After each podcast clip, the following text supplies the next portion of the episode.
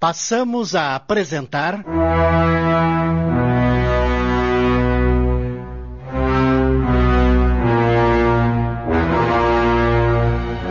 Amor e Vingança, obra de Betty Freitas, ditada pelo espírito Luiz E. Brancar. Adaptação de Sidney Carbone.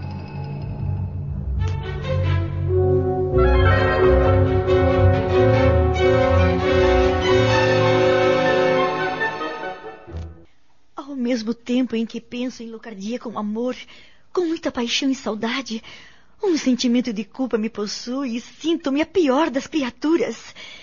Pego-me pensando na família dele, na forma como ele morreu bêbado e jogado na sarjeta, na sua mulher quando a encontrei no cemitério, naqueles olhos que soltavam faíscas e me atingiam com toda a carga do seu ódio. E não consigo esquecer a promessa que ela me fez de que vingaria a morte do marido destruindo-me. Ah, Daniele, Daniele, essas lembranças estão acabando comigo. Tire isso da cabeça, Lise. Afinal, faz tanto tempo que tudo aconteceu. Eu sei, mas há passagens na vida da gente que nem mesmo o tempo consegue apagar.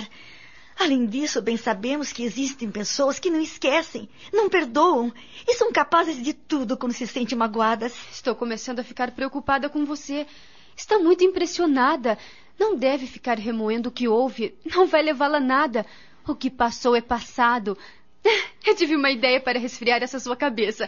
Vamos sair? Mas eu acabei de chegar do cabaré. E daí? Esta cidade está cheia de diversão e é o que você precisa neste momento. Quem sabe um cinema? Podemos pegar a sessão da meia-noite. Não, cinema não. Então vamos apreciar o movimento na rua. Sentado num banco de praça e ficar observando as pessoas. Isso sempre funciona comigo quando estou deprimida. ah, amiga. Só você mesmo para me convencer. Tudo bem. Vou apanhar um agasalho e iremos em seguida.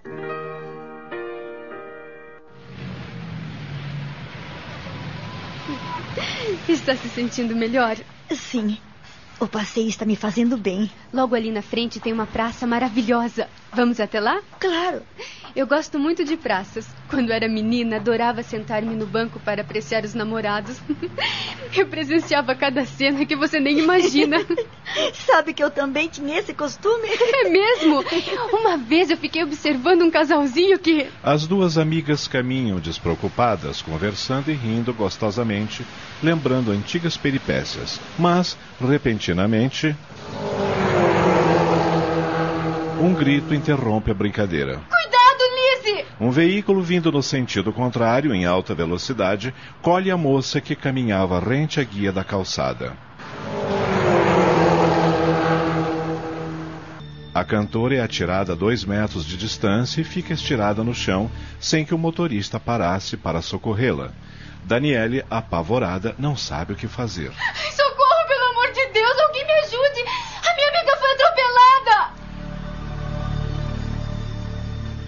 Um rapaz que por ali passava com seu carro, ouvindo os gritos da moça, freia bruscamente.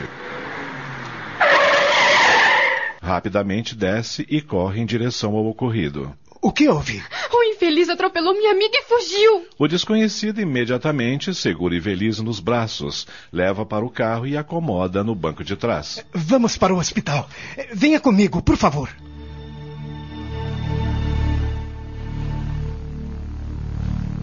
No hospital, a cantora é atendida prontamente e, após ser submetida a inúmeros exames, é internada num espaçoso quarto. O médico que a atendeu dirige-se a Daniele. Sua amiga teve sorte. Foi mais um susto. Vamos mantê-la sob observação e, se tudo estiver bem, amanhã ela será liberada. Ai, graças a Deus. Eu posso vê-la? Mais tarde. Agora está dormindo sob efeito de um tranquilizante. Bem, doutor, quanto às despesas do hospital. Não se preocupe com isso. Aquele cavalheiro que a trouxe já pagou. Surpresa, Daniele apenas agradece ao médico e, em seguida, vai conversar com o desconhecido, que estava na sala de espera aguardando notícias. E então, como ela está? Ela está bem. Não sofreu nenhuma fratura, a não ser uns arranhões, mas vai ter que ficar em observação. Ah, graças a Deus. Ainda nem sequer nos conhecemos. Você foi nosso anjo da guarda, principalmente de Evelise. Muito prazer. Eu me chamo Daniele. Prazer. Eu sou Pablo. Não sei como poderemos agradecer-lhe. Vocês não têm com que se preocupar.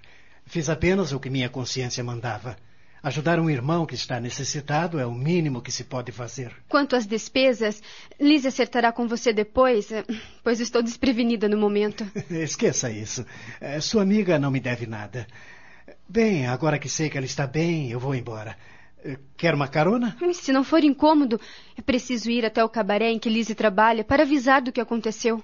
Ah, ela trabalha num cabaré. Sim, é cantora e faz muito sucesso. Tudo bem, eu a deixarei lá.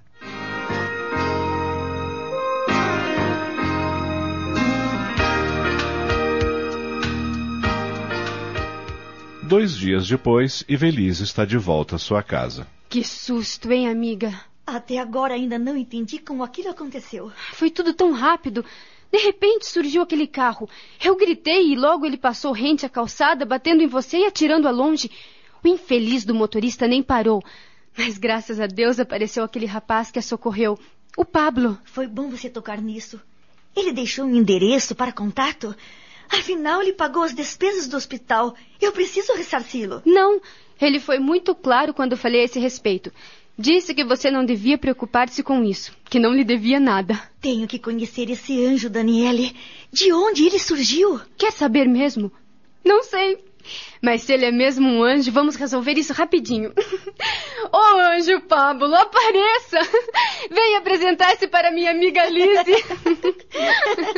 Palhaça!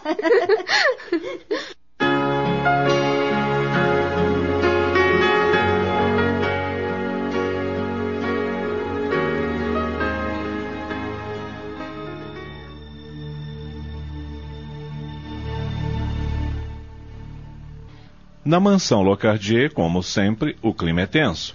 A presença de Nádia não alterou o humor de Mércia, que passa a maior parte do tempo em seu quarto, presa a lembranças tenebrosas. O que houve com aquela Mércia que apreciava tanto a vida e em tudo encontrava beleza e alegria? Essa mesma vida que você se refere deu-me uma bela rasteira. Sabe, Mércia, seu comportamento tem preocupado muito a mim e a seus filhos. Você está tão diferente que não mais a reconheço. E se você me permite a sinceridade, creio que precisa de ajuda. Eu não lhe dou o direito de vir à minha casa para me dizer o que devo fazer da minha vida. Mércia, É isso mesmo! Não se meta na minha vida, Nádia, ou rompemos uma amizade de muitos anos. Estamos apresentando. Amor e Vingança. Voltamos a apresentar.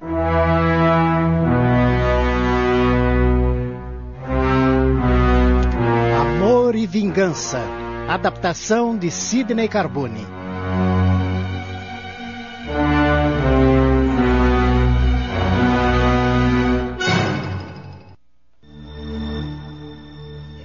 Desculpe-me, eu não tive a intenção Eu de... decido se preciso ou não de ajuda. Não é necessário que você me diga.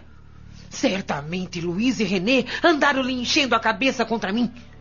Pois se não estão satisfeitos com a minha postura, com o meu comportamento, que saiam desta casa. Mas, minha querida... E isso serve para você também.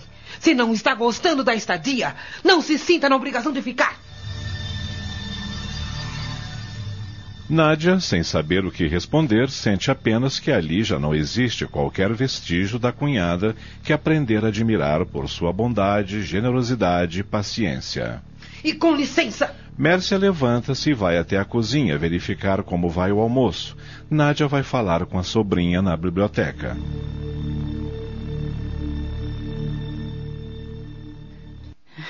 Francamente, Luísa, não reconheço mais sua mãe. Nem eu e nem meu irmão, tia. Poderia interromper um pouco sua leitura? Claro. O que há? Gostaria que me falasse mais sobre aquele assunto das entidades. Como tomou conhecimento de tantas coisas? Comentei com um colega de faculdade sobre a mamãe e ele, que se interessa muito pelo assunto, convidou-me a visitar um centro espírita onde se estudam esses fenômenos, esse tipo de energia. E você foi? Fui e gostei muito. Lá as pessoas falam de amor, de fraternidade, de solidariedade e mostram como a Terra é uma grande escola, na qual todos somos alunos, iniciantes, aprendendo a evoluir numa estrada muito longa. Luísa? Tia? O que houve, Renê? Você está pálido. É a mamãe. Ela está quebrando tudo lá na cozinha. Tentei acalmá-la, mas ela jogou uma panela sobre mim. Ai, meu Deus! Os três correm em direção à cozinha. Mércia, aos berros, retira as louças dos armários e atira-as no chão, completamente transtornada.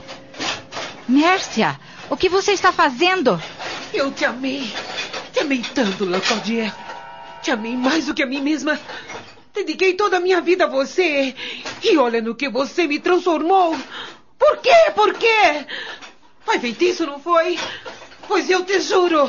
Aquela miserável vai pagar com o próprio veneno, custe o que custar! A viúva está completamente desfigurada. Seus olhos arregalados denotam seu desespero, e a baba que sai dos seus lábios não deixa dúvidas em Nádia e nos dois sobrinhos. Ela está completamente alienada. É, chega a dar medo na gente. Pobre mamãe! Passado o momento de fúria, Mércia cala-se e. cai pesadamente no chão, imóvel. Ela desmaiou! Precisamos levá-la ao quarto. Ajude-me a carregá-la. Claro, filho. Com grande dificuldade, levam-na para o seu quarto e a acomodam na cama. Mércia passa o resto do dia dormindo, só acordando no dia seguinte.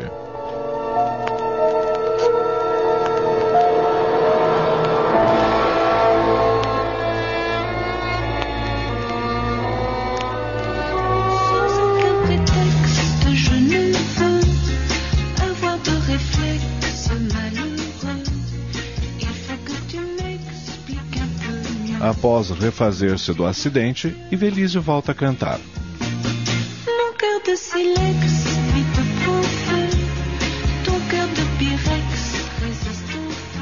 Enquanto entoa sua canção preferida, agradece com um aceno de cabeça as manifestações de carinho do público que lota o cabaré aquela noite. Alguns fãs afoitos atiram-lhe beijos, demonstrando o grande carinho que sentem por ela. Comment te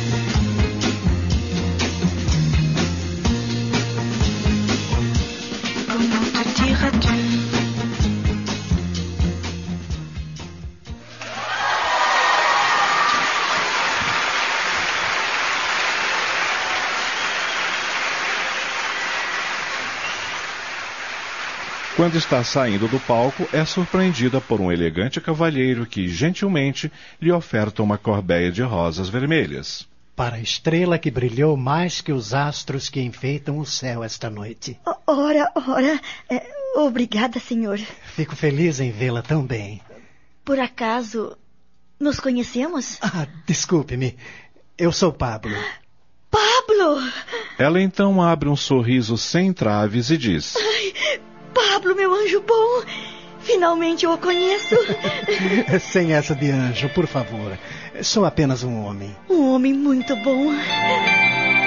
Por alguns minutos, quando os olhos de ambos se encontram, Ivelise sente uma onda de calor invadi-la, como se agitando todo o sangue que percorre em suas veias, e pensa: Meu Deus! Há quanto tempo não sentia isso? Pablo ajuda a descer as escadas do palco e pergunta: Vai cantar mais esta noite? Não, meu show já terminou. Vou ao camarim trocar-me e ir para casa. Posso acompanhá-la?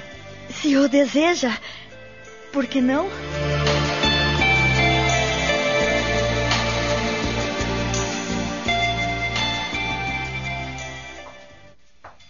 Adorei a sua ideia de irmos caminhando até sua casa, embora meu carro esteja estacionado na garagem ao lado do cabaré. Eu moro a apenas duas quadras daqui e a noite está maravilhosa, não acha? Muito, muito mesmo. De repente eles calam-se. Naquele momento, apenas a lua serve de testemunha para aquele encontro e confere que o amor e a paixão brotariam daqueles corações que, surpresos, trocam as palavras por um silêncio calmo, durante o trajeto até a residência da cantora. Embora quietos, ambos partilham da mesma sensação. Pablo passa o braço direito sobre o ombro de Evelise. Esta vibra de emoção, sentindo-se novamente viva.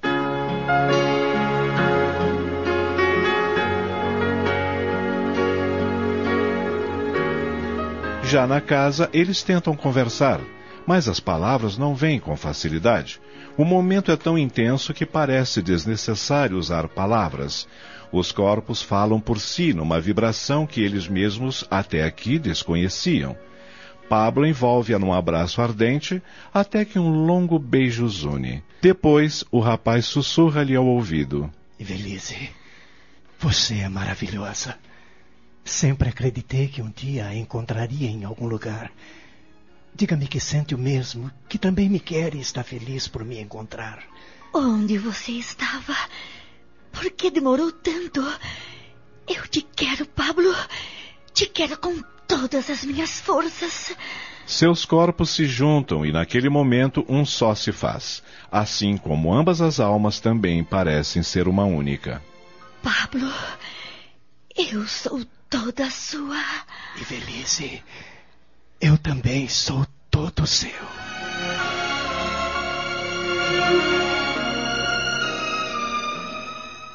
Acabamos de apresentar. Amor e Vingança, obra de Bete Freitas em 15 capítulos, ditada pelo espírito Luiz E. Brancar, adaptação de Sidney Carbone.